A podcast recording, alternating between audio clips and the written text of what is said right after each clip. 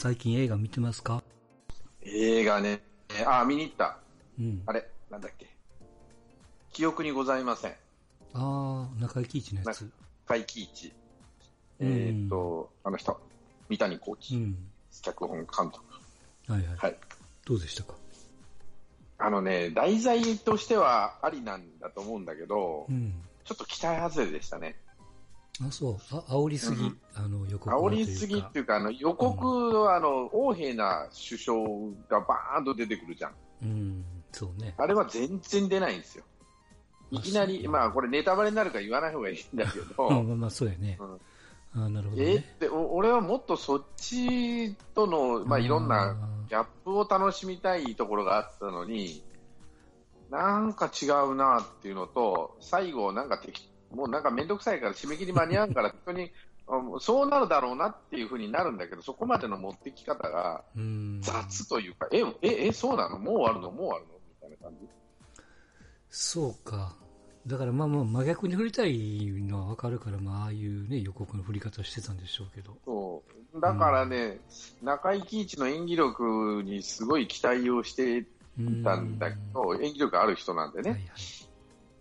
うんちょっとな、三谷幸喜、書き方雑じゃね？と思ったんですよ。中木といえばあれがあったじゃないですか、なんかあの、司会者のやつ、何やったかな？えーえーっと、忘れちゃった。うん、なんかテレビ局の、なんかあの、誘拐事件で引っ張り出されてみたいな。え、まあ、ああいうノリなんかなと思ったからね、ちょっと僕、まだ見てないから全然わかんないですけど。コメディは彼彼はできるとは思うんだけど、うん。ちょっとちなーと思って、なるほど。もっとね、うん、もうちょっと、もうちょっとだなって感じですね。うんうんまあ僕も直近見たって言ったら、あの、まあ、天気の子っていうアニメなんですけどね。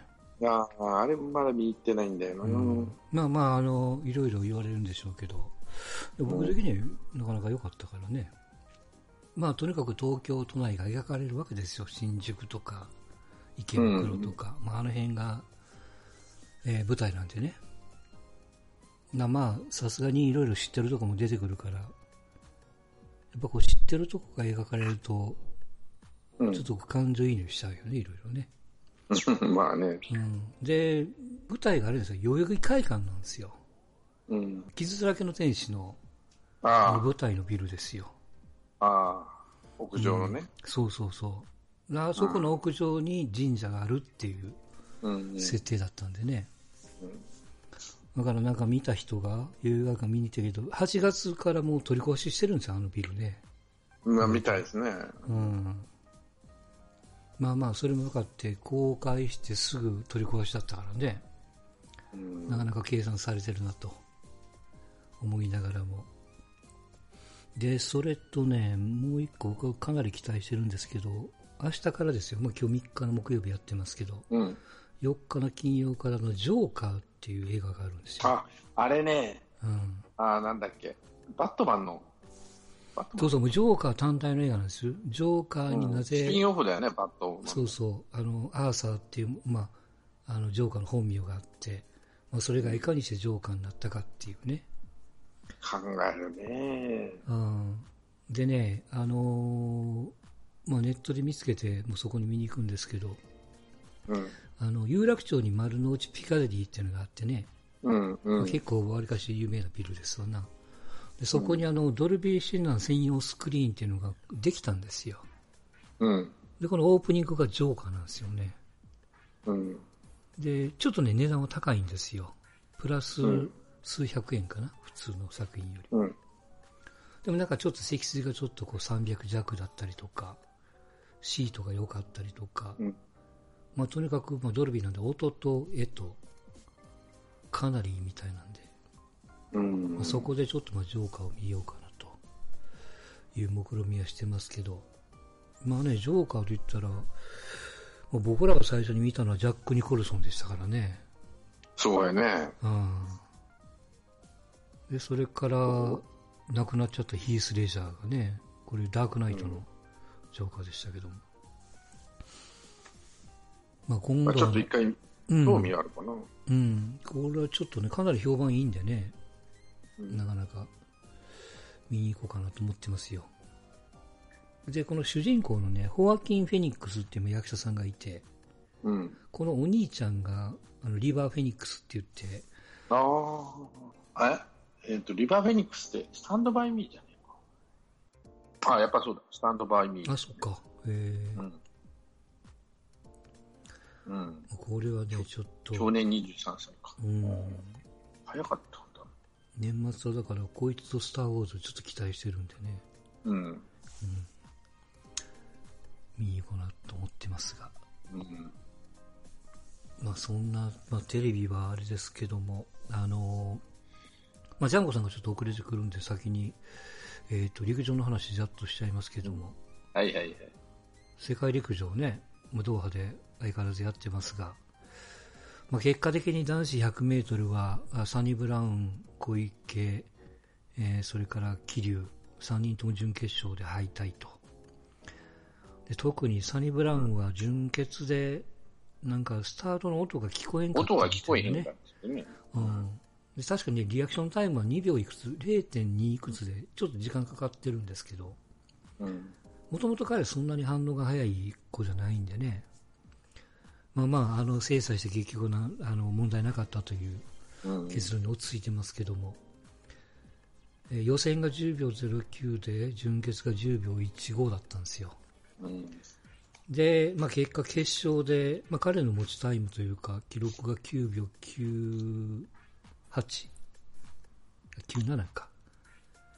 で、あの、クリスチャン・コールマンというアメリカの選手がね、今回一一番になったタイムが9秒76ですよ。うん。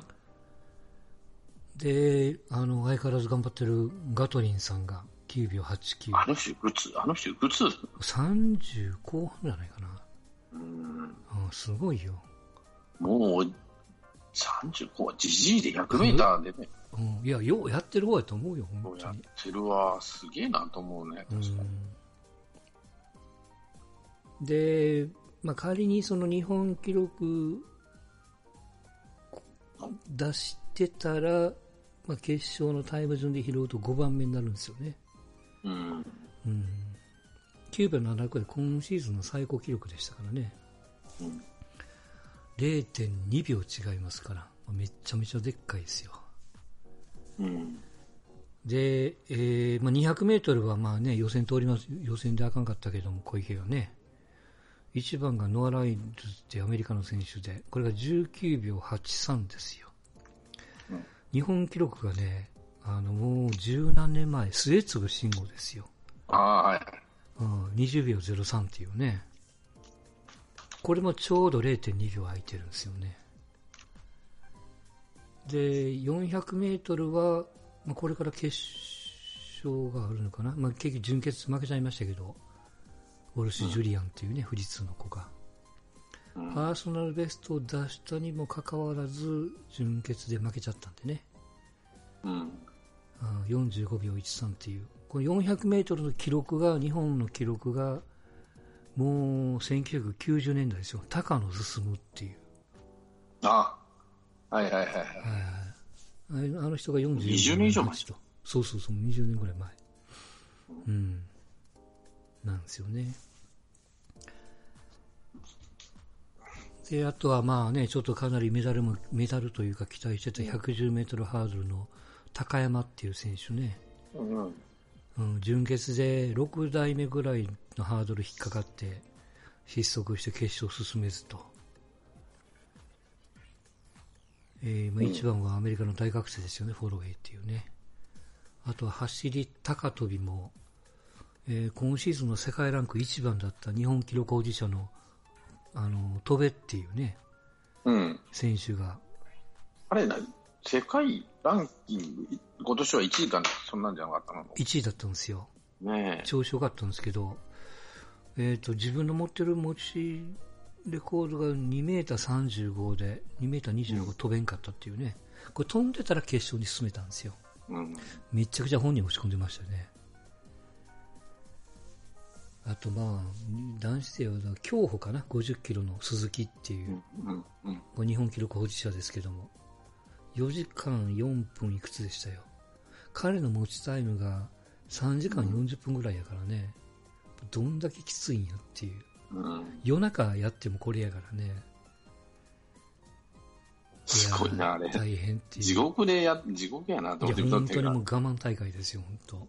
うん今日本、見る側からしたらね、ちょうど日本時間の朝早くになるんで、見れるんですけど、うん。まあ、あれはしんどいですよ。うん。ね、あとあの、幅跳びの子が良かったね。確か大学生の子だったかな。日大の橋岡っていう子が、予選で3番目になって決勝で、まあ、入賞だと結局8番目だったからね。男前で、なかなかちょっと騒がれてますよ。橋岡優輝だったかな。うん。で、まあ僕個人的にはもうこの世界陸上の、あの、まあ大きな発見というかまあ、すあれですよディナーシャー・スミスっていうね、女子の選手なんですけど、100メートルで2番になって200メートル1番になったんですよ、イギリスの選手で。うん。めっちゃくちゃ美人なんですよ。なんでこんな綺麗かな黒人なんですけど。うん。うん。ほんで見てったらやっぱモデルやってるんやってね。ああ、なるほど。うんでイギリスでこの短距離でメダル取ったのが初めてかなんか何年ぶりかなんかすごい記録みたいですけどこのねアッシャー・スミスってちょっと探して後で見てくださいよ。めっちゃ綺麗から、うんあとは女子マラソンで7位になったのかな、うん。谷本っていう選手がね、うん、金メダルがケニアの選手で女子でも2時間32分かかってましたからね、うん。大変。あとは5000メートル女子が田中っていう選手が予選で予選通過で日本は歴代3番目かで記録で予選通過で、えー決勝へとでまああと残ってるので注目はやっぱりえー 4×100 メートルのリレーですわなうん。えー金曜日の夜中、うん。うん。スタートが予選3時ですから。で、はい、でうん土曜日の決勝も同じような時間だったと思いますよ。うん。うん。これやっぱちょっとね、生で見たらいいんですけどね。うん。でね、何がすごいって、あの、決勝の時の、まあ、100でも200でもそうなんですけど、うんあの、プロジェクションマッピングがすごいんよね。ああ演出が。演出が、これ YouTube にこの頃転がってますから見てほしいですけど、スタートのとこだけスポット当たって、あと全部真っ暗なんですよ。うん。んで、例に全部名前が出るんですよね。うん。ああ、それ見た。うん、あれ映してるんですよ。うへん、え。これすげえなと思ってね。さすがやっぱ金持ってるなと思いながら。うん、まあ室内だからまあ天井にいろいろカメラもね、いろんなライトもつけれるし、いろんな細工もできるんですけど、なかなかあのインスタ見れないんでね、盛り上げ方が大したもんですよ。うん、大したもん。まああと、どれぐらいかな。あとまあ、3日4日、5日ぐらいやるんかな。はい。盛り返しをしてますが。うんえーそんな陸上と、あとはラグビーですか。まあ、まさかのアイルランド。面白かったね。ああ、アイルランド勝っちゃいましたね。びっくりしたな、あれ。いやー、っていうかさ、全、うんこれもい最初から最後まで全部見てるんですけど、はいはい。もうスタート当初から、まあ日本いい感じで来てて、おおっと思ったわけね。うん。でも、あの、キックパスで1回 ,1 回目のトライやられて、あ、これあかんわと。うん、すぐね、5点取られてたもんね。で、キックは正確だなと思ってたし、その前に、やっぱパワーがすごいよと、フォワードのカーンと当たってね。うん。ただ日本もそれをこらえてたんだよね、皆さん。こらえてた。うん、ギリギリでなんとかこらえてましたよ。踏ん張れてた。で踏ん張ってるけど、これ後半スタミナ切れるやろ、こんなことじゃと思ってたわけ。うん。もう目いっぱいフルスロットルで、うんこう、なんていうかな、こらえてるっていうか、お互いにね。うん。これは後半日本ダメだなと思って、3点差で終わったじゃん。うん、あれもね、さえ、おおと思ってね。あの、ペナルティーゴール狙って一応3点差まで抑えて、まああれがまあ最低限でしたからね。うんうんあわよくばそこでトライ取れれば一番良かったんですけど。でも、よく、よく見てると、まあ、皆さんの感想は多分、おおむね、ああ、よく3点でこらえれたなっていうような感じ？うん。うん、いや、本当そうやと思よくこらえたなと思って、後半始まって、さあ、スタミナ切れなきゃいいなと思ったら、押すの、あの、スクラムになっても全然負けないし、すごいね。うん。びっくり上がらしたもんね、最後は。フォワード頑張ってるわ、本当。で、あれ、後でいろいろ調べ、聞いたら、うんなんかあの、コーチがすごいんだってね。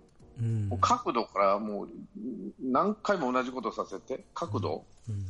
で、プロップ、真ん中の人プロップだっけ？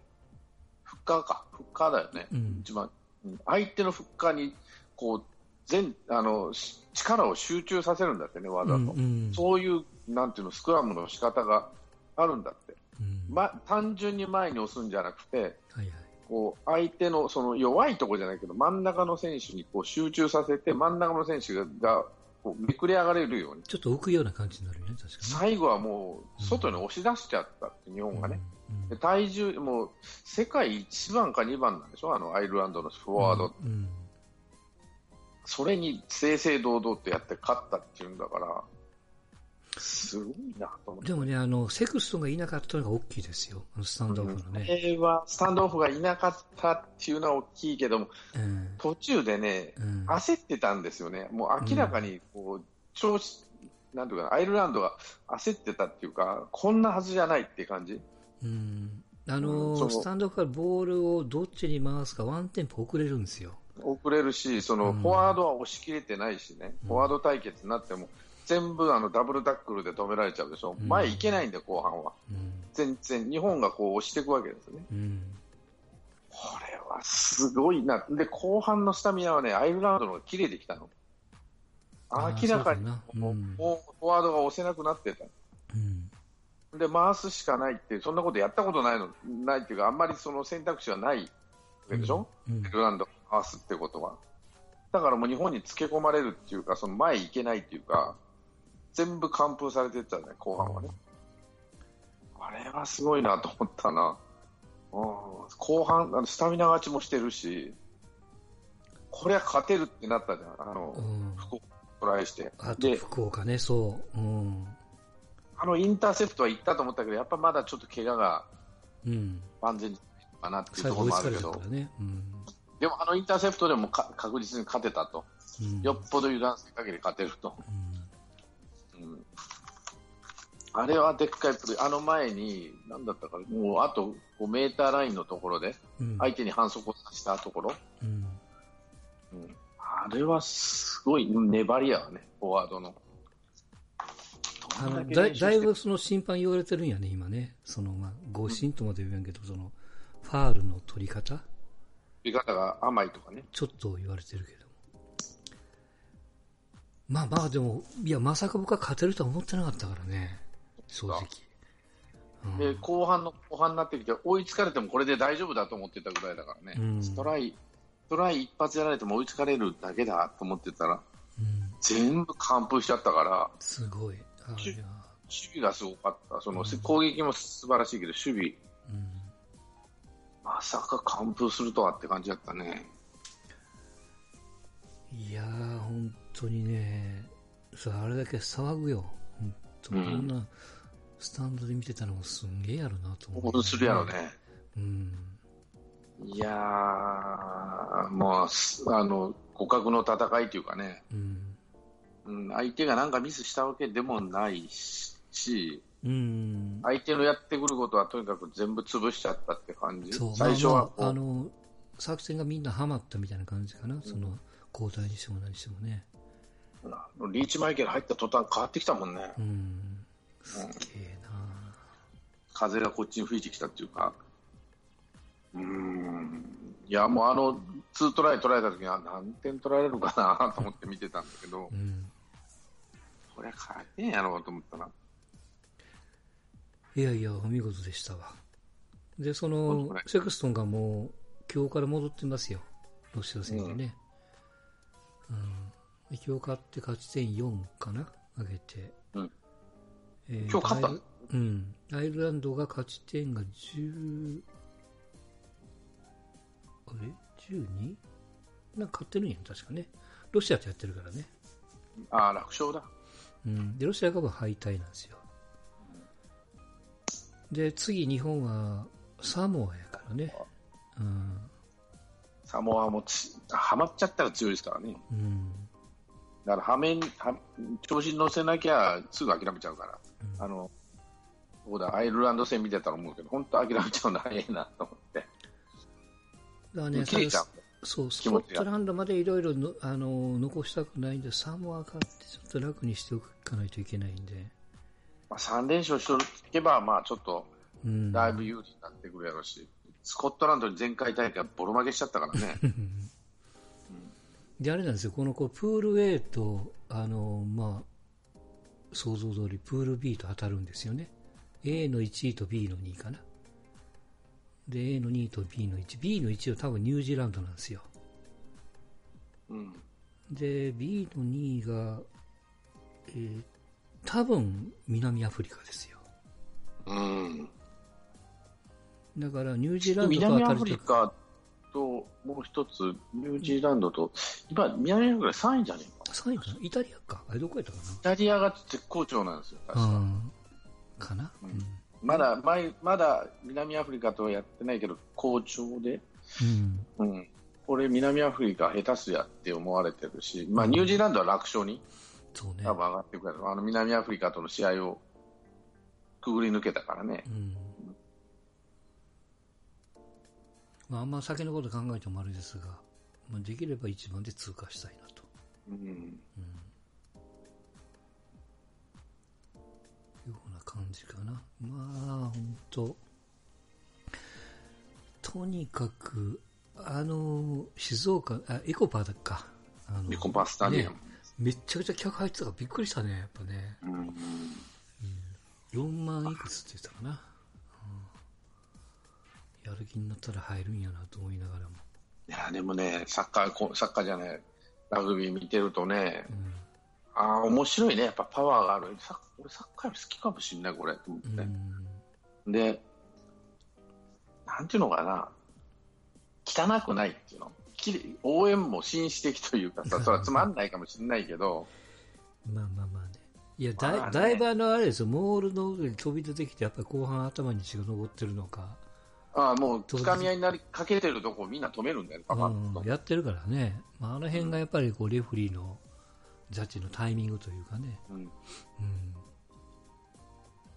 やでも、やっぱり見てて気持ちがいいっていうか、終わってからね。うん、やっぱねあの、うん。まあ当たり前ですけど、やっぱこう、強い、上手いチームのラグビーを見てると、やっぱり綺麗、まあ綺麗というか、流れ、展開がね、でまあ最後の最後、アイルランドがもうその蹴って終わっちゃったじゃないですか。うん。今回ね。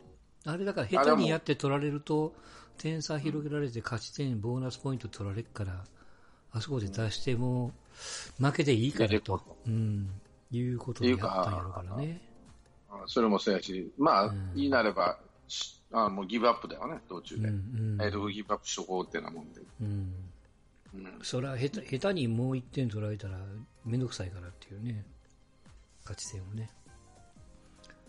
あれあれギブアップってしたのは、あー本当にあ日本が強いっていうか、今回の日本にはもう負けちゃ負けてもいいと思ったんだろうな、うん。プライドとかそういうのじゃなくてね。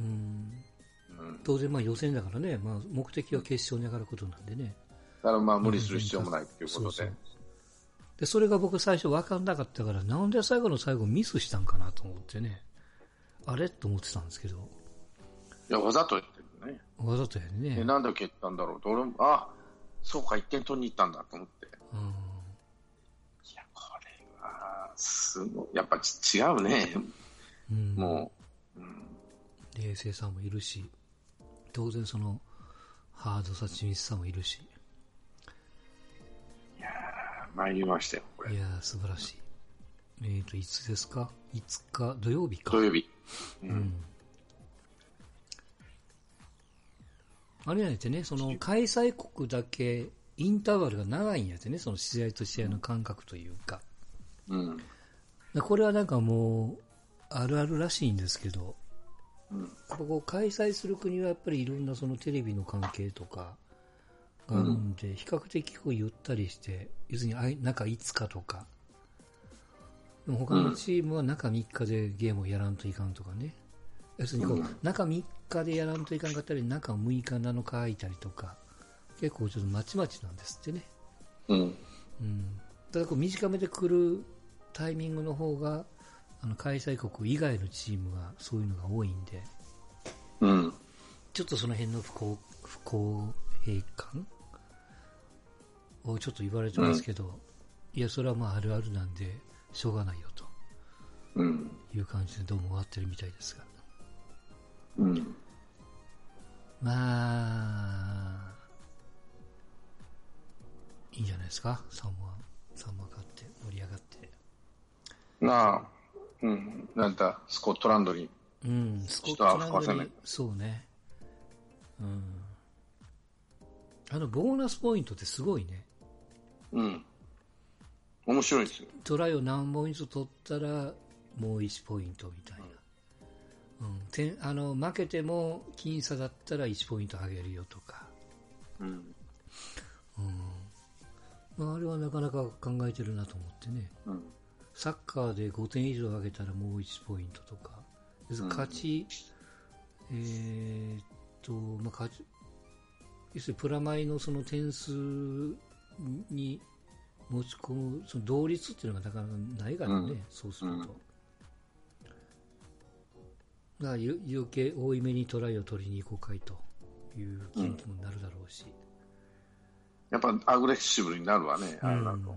なかなかこう考えてますよ。うん。面白いですよ。なかなか。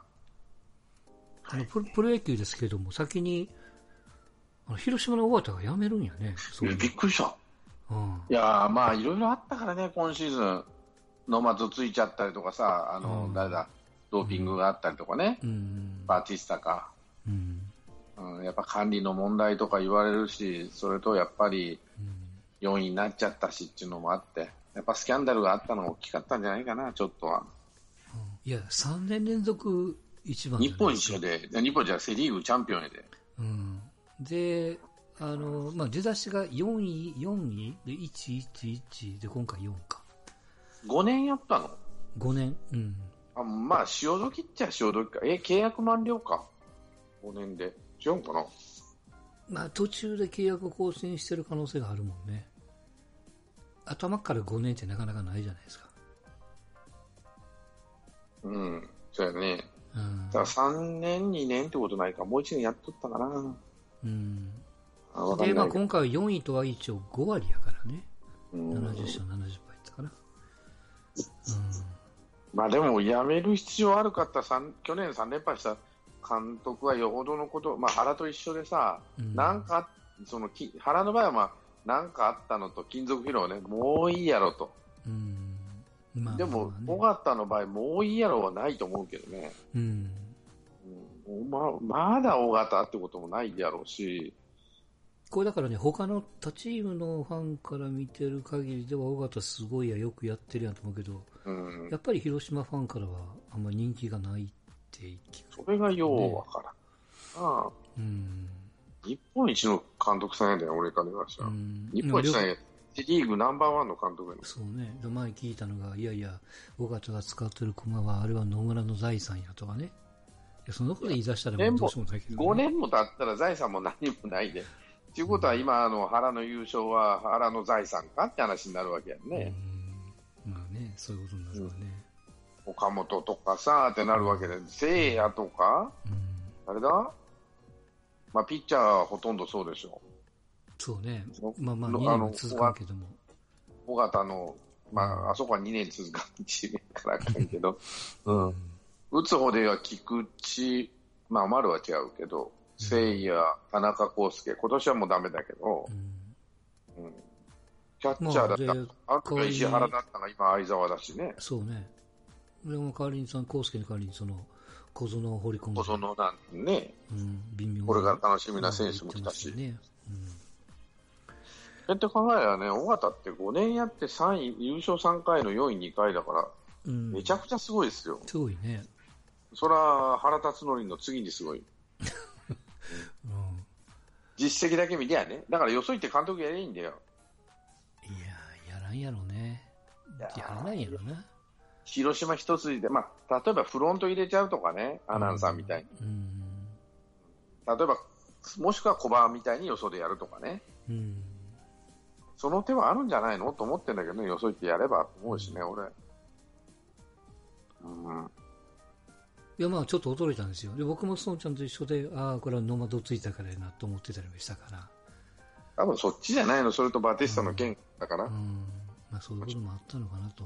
で、まあ、次の監督が、まだわかんないです笹岡とか、まあ、一応有観誌に金本みたいな話もあったりとかね。うんまあ、それはそれで面白くなりますけど、まあ、多分笹岡なんじゃないかなっていう気がするけどね。まあ、広島でもこれから大変ですよ。いろいろ選手が出ていくし、作り直しをしないといけないし。まあ、ちょっと、まあ、自業自得ですから、しょうがないですよね、うん選手がのはね、あの自業自得っていう言い方悪いけど、まあね、引き止められない、だから、しょうがないやなって話やな。うん、あとは、えー、日ハムの栗山さんが結局辞めるとかなんだ、やめねえんだ、栗山と思ってさ、うつまんねえってん。言ったら怒られる。一年、一年更新のやつね。うん。来年優勝っていうか、A クラス入れんかったらやめるんだろうけど、いや、まあ、ただ実あ、あそこあれよ、その球場作るじゃないですか。そう、北広島？うん。だそのタイミングで、多分なんかも案を持ってるはずなんよね。誰にしたいのか分かんないですけど。こうなってくると、こう、栗山っていうのが続くとは限らないからね。ちゅうかさ、うん。なんだったかな、俺今日、フェイスブックかなんか見ててさ、うん。えっと、まあ、に観客動員数、今年のね、はいはい。うん観客動員数見てたら、うんまあ、1位阪神、2位巨人、うん。ここは3万人以上、300で万、3位ベイの、3位ベイじゃない、ごめんなさい、えーっと、どこだ、えーソフバンの、うん。えーベイだったかな、あとはまあセ・リーグ、セ・リーグ、セ・リーグ。うん。で、で日ハムがね、9番目か10番目なんですよ。うん。あ、8番目かな。うん、だもんで、あ、まあ、そんなめちゃくちゃ悪いわけじゃないなと思ったら、違う資料があって、うん。球団の、球場の稼働率。要は、箱が大きければ、うん観客同士の多いのは当たり前じゃんって話ね。うんで、えー例えば5万人、4万6千の箱と、うん3万人の箱と満員にする、まあまあ、あの、稼働率っていうのは満タン率。はいはい。一番いいのは横浜なんです。うん。いや、あそこは、あそこは足らないからね。うん。うん。うん。だから、変な話、球場でかくすればもっと観客来るんじゃないのって話でね。うん。そうそで、その次が、どこだったかな、楽なんかね、楽途中で楽天が入るんですよ。う。うん。で、甲子園が、それでも90何パーセントなんです。うん。トップが9、あのー、ベイの93、8%だったかな。はいはい。満タン率。だから、そう、そう、そういう意味ではね、変な話ね。うん。入もあの、球場がでかくできないんだったら入場料を上げても客は来るよって話なんですよね。うん。そうね。だから要は単価上げりゃ利益上がると。うん。会社にとっては。で、稼働率一番悪いのどこかって言ったら、うん。札幌なんですよ。うん。60何パーセント。そうね。ってことは、観客同士減ってるんだと。栗山さん。まあ、減ってる。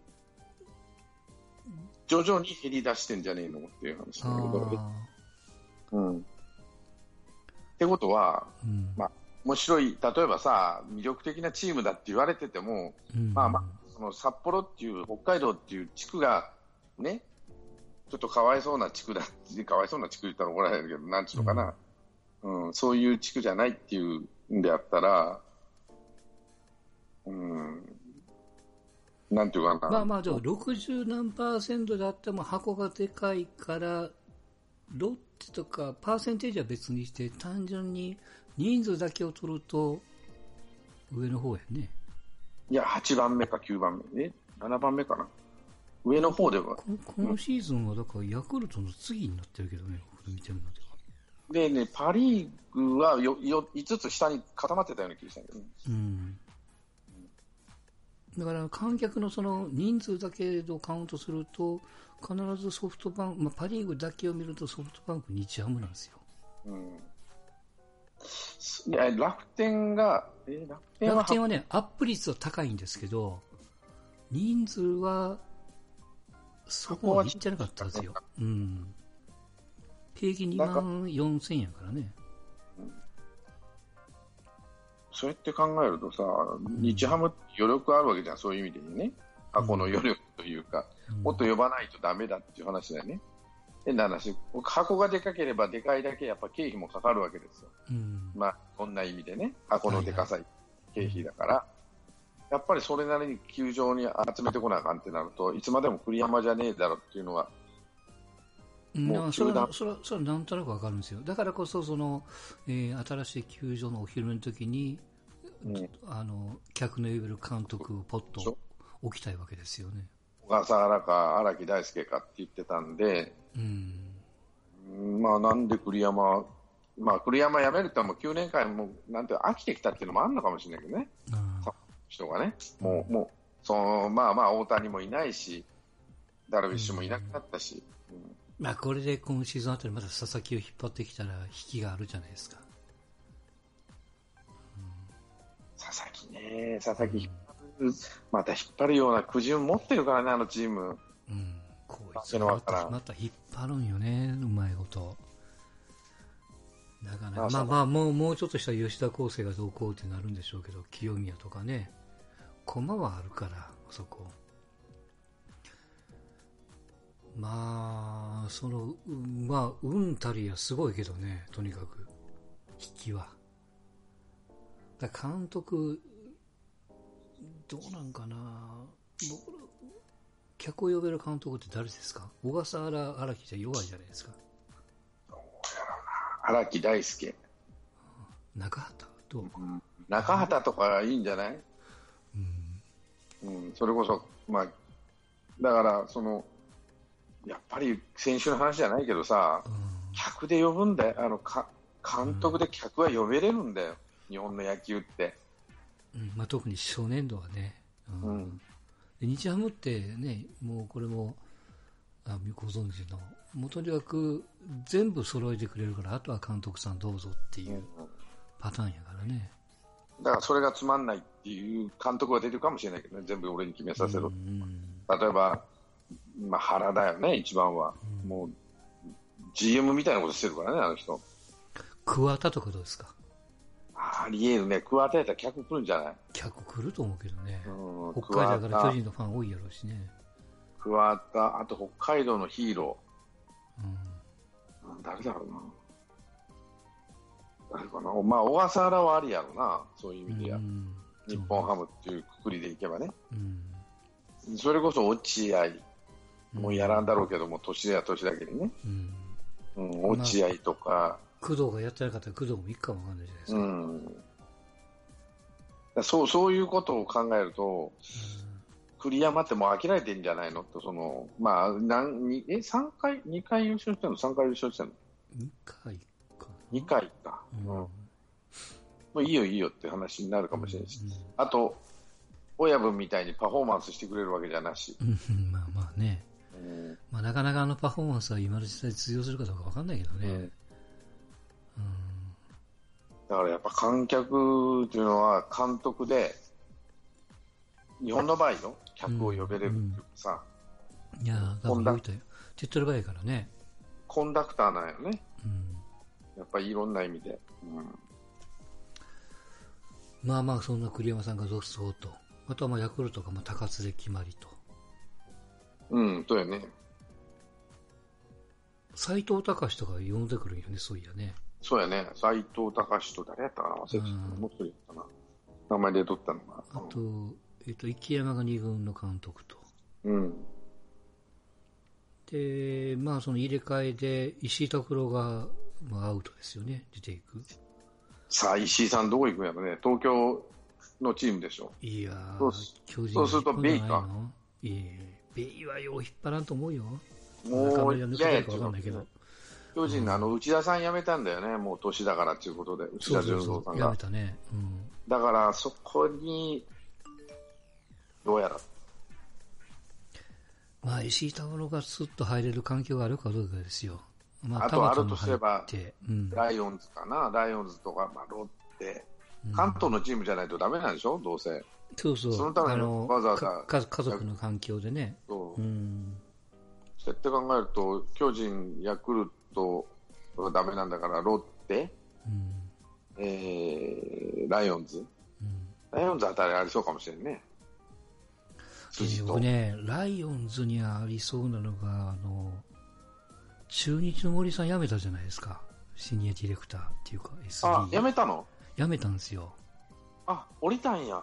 うんもう1年でやめたんだ。へで、あと、その、横にくっついててデニーも辞めたんですよ。あの二人西武じゃないですか。うん、元西武やね。うん行くかな。あのまま西武に行くんじゃないかね。どうかね。いや、森さんはどこでも欲しいと思うよ。本人が行きたいかどうかは別にしても。あんな外人さん連れてくの上手い人ってなかなかいないからね。ル個人のルート持ってるみたいだし。ドラゴンズどうするつもりなん？今の、今の外国人いたらもう、特会引っかえす、あっちから連れてきて、まあ5人連れてきゃ2人ぐらい当たったらラッキーやなっていうような感じやでね。うん。いや、大変やと思うよ。なんで首切ったんだろう？いやまあ契約満了なんかな？契約満了っていう話ですよ。うん。まあ 60?62 か。3ぐらいじゃない、うんもうしんどいか？あの人関東の人でしょ、確か。うん西武だいや森さん欲しいな森さんね、関西に来ないかなよっぽど住んだら行くんじゃない？タイガースはダメでしょ。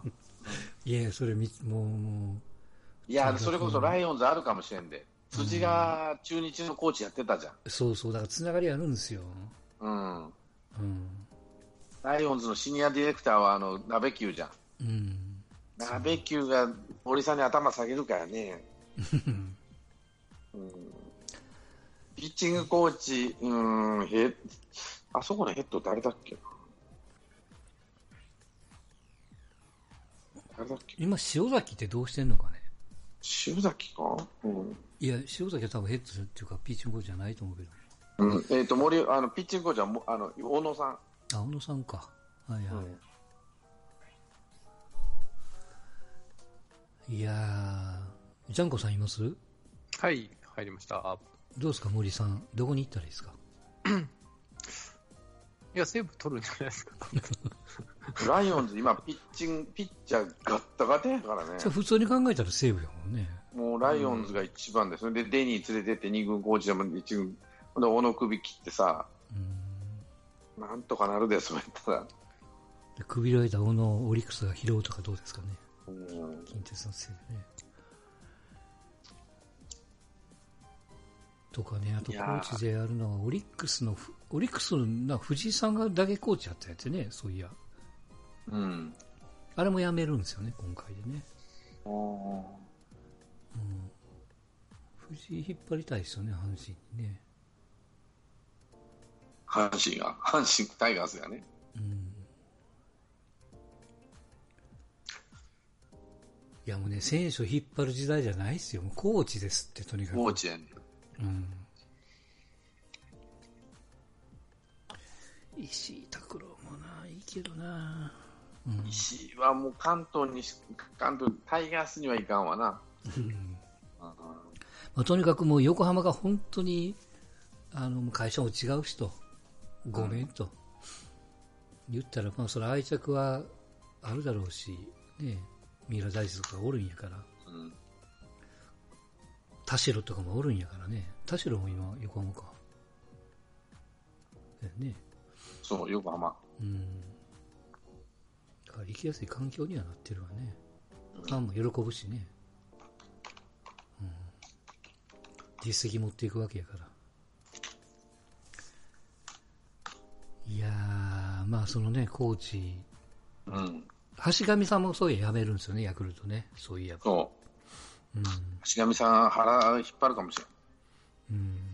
うん。わからんな、しないかな。うん